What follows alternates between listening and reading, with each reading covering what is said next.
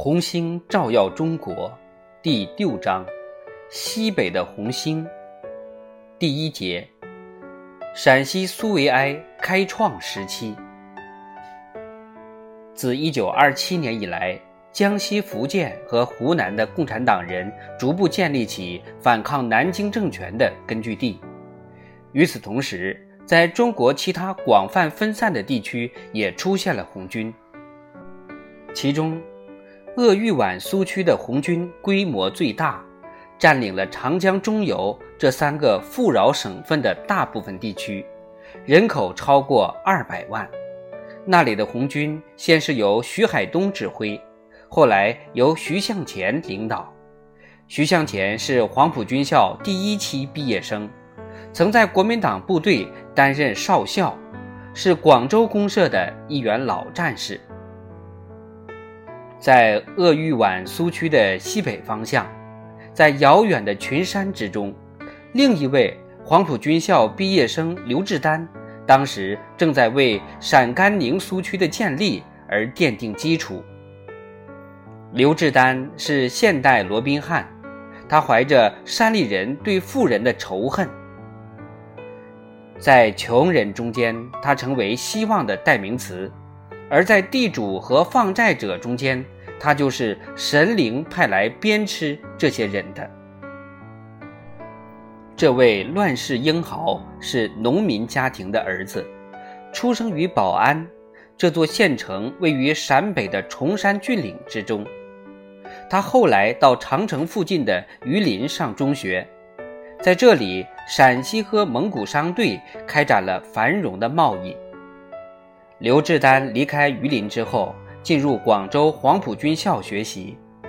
一九二六年，他完成了学业，成为共产党员，同时也成为国民党的青年军官。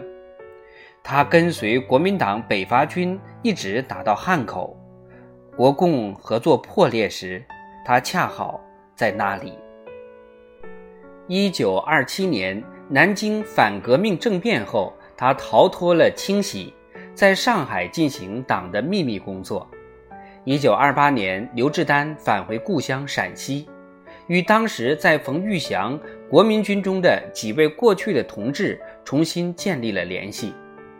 第二年，他在陕西南部领导农民起义。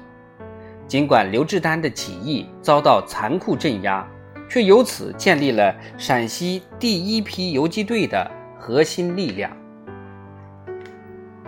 在一九二九年到一九三二年期间，刘志丹的人生经历可谓跌宕起伏、千变万化，其间充满了失败、挫折、沮丧、逃亡、冒险、死里逃生，有时还会体面的恢复官职。他带领的几支小部队完全覆灭，有一次。他担任保安民团团长，运用职权逮捕并处决了几个地主和放债者。民团团长这么做颇令人生疑，因为这件事，保安县县长被革职，刘志丹仅带着三名部下逃到临县，在那里，冯玉祥将军的一名军官邀请他们赴宴，在酒宴中，刘志丹和他的朋友解除了。他们主人的武装，缴了二十支枪，逃到了山里，即刻集结了约三百名追随者。不过，这支小规模部队遭到了包围，刘志丹提出议和，并被接受了。他成了国民党军队的一名上校军官，驻守在陕西西部。他再度开始进行反地主的运动，于是再度。被追缴，这一次被逮捕了，他再次被免罪，这主要是因为他在陕西哥老会的影响力。不过，他的军队被改编为运输旅，由他担任旅长。然而，刘志丹又第三次故伎重演，在他的防区，一些地主长期享受免税特权，拒绝缴税。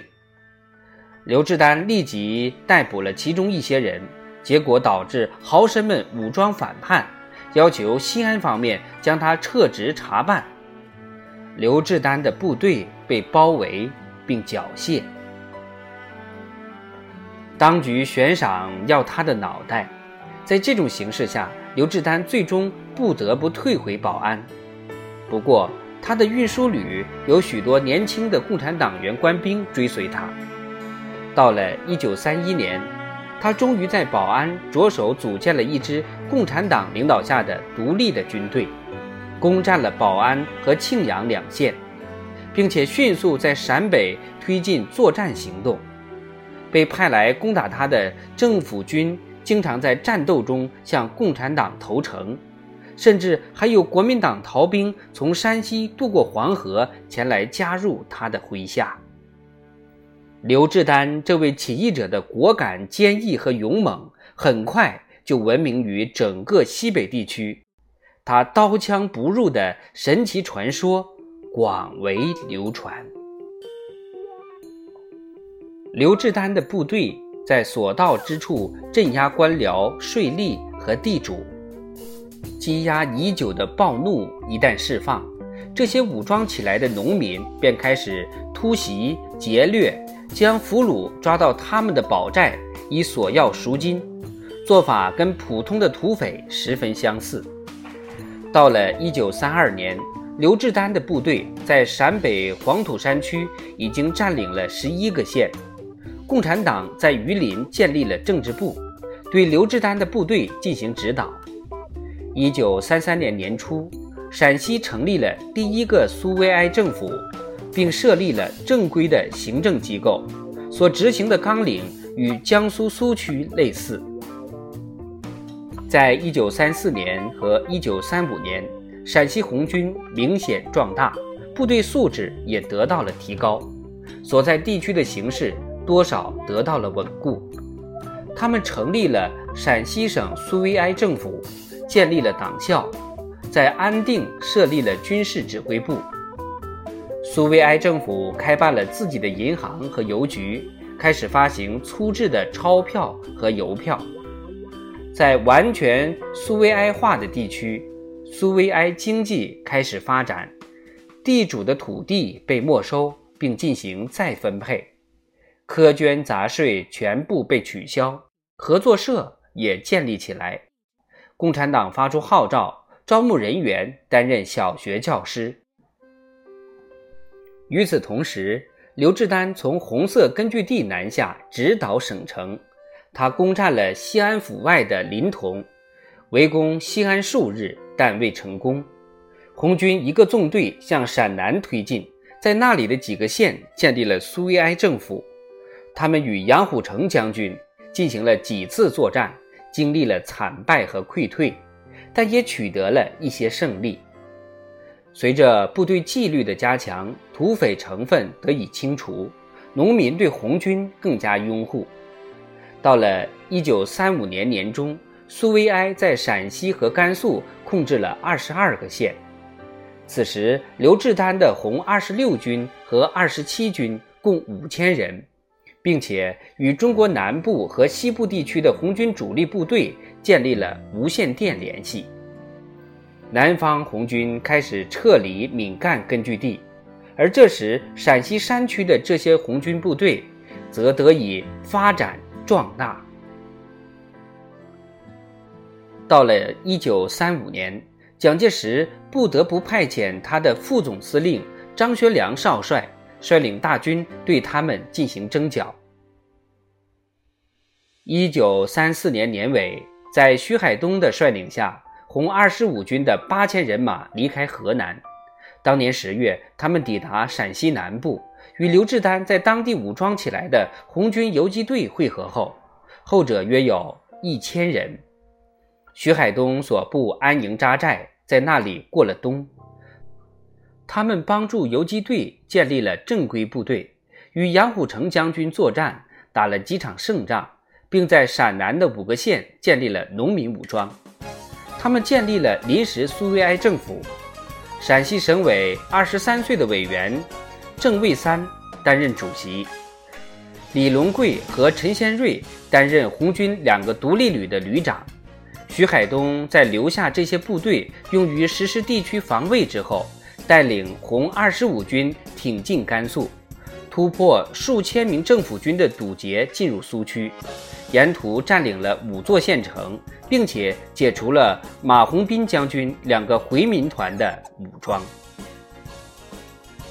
一九三五年七月二十五日，红二十五军、二十六军和二十七军会师于陕北延川附近，部队整编为红十五军团，徐海东任军团长，刘志丹任副军团长兼陕甘晋革命军事委员会主席。一九三五年八月，该军团与王以哲将军率领的东北军两个师发生遭遇战，打败了后者。补充了新兵，以及迫切需要的军火。就在这时，发生了一件怪事。当年八月，中国共产党中央委员会的一名代表来到陕北，这是一位身材敦实的年轻人，名叫张庆福。根据刘志丹部下一名参谋告诉我的情况，这位张先生被授权对陕北的党组织和红军部队进行改组。可以说他是高级巡视员。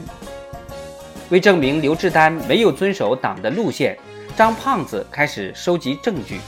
他对刘志丹进行审问，责令刘志丹放弃所有职务。刘志丹并没有质疑这位张先生有什么权利指责他，而且顺从地放弃了所有实际指挥权，然后像阿喀琉斯一样回到自己。在保安的窑洞里生闷气。张胖子还下令逮捕党内及红军军中其他一百多名反动分子，实施监禁，然后心满意足地稳坐泰山。就在这件怪事发生的时候，在林彪、周恩来、彭德怀、毛泽东的率领下，作为南方红军前卫部队的红一军团，于一九三五年十月到达陕甘苏区。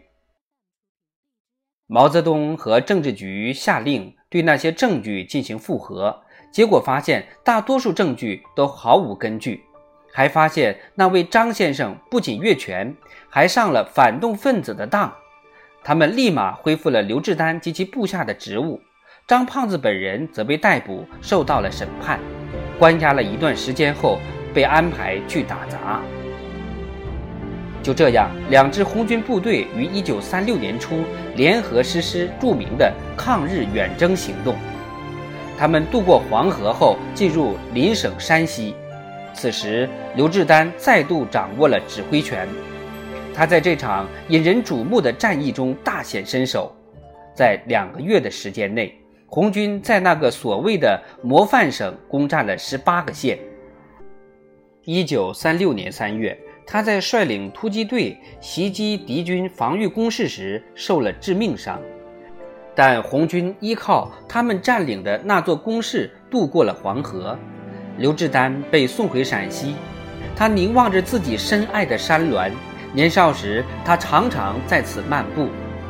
他牺牲了，牺牲在那些山区人民中间。这些人曾在他的领导下走上他所坚信的。革命道路，他被安葬在瓦窑堡。苏维埃将红色中国的一个县改名为志丹县，来纪念他。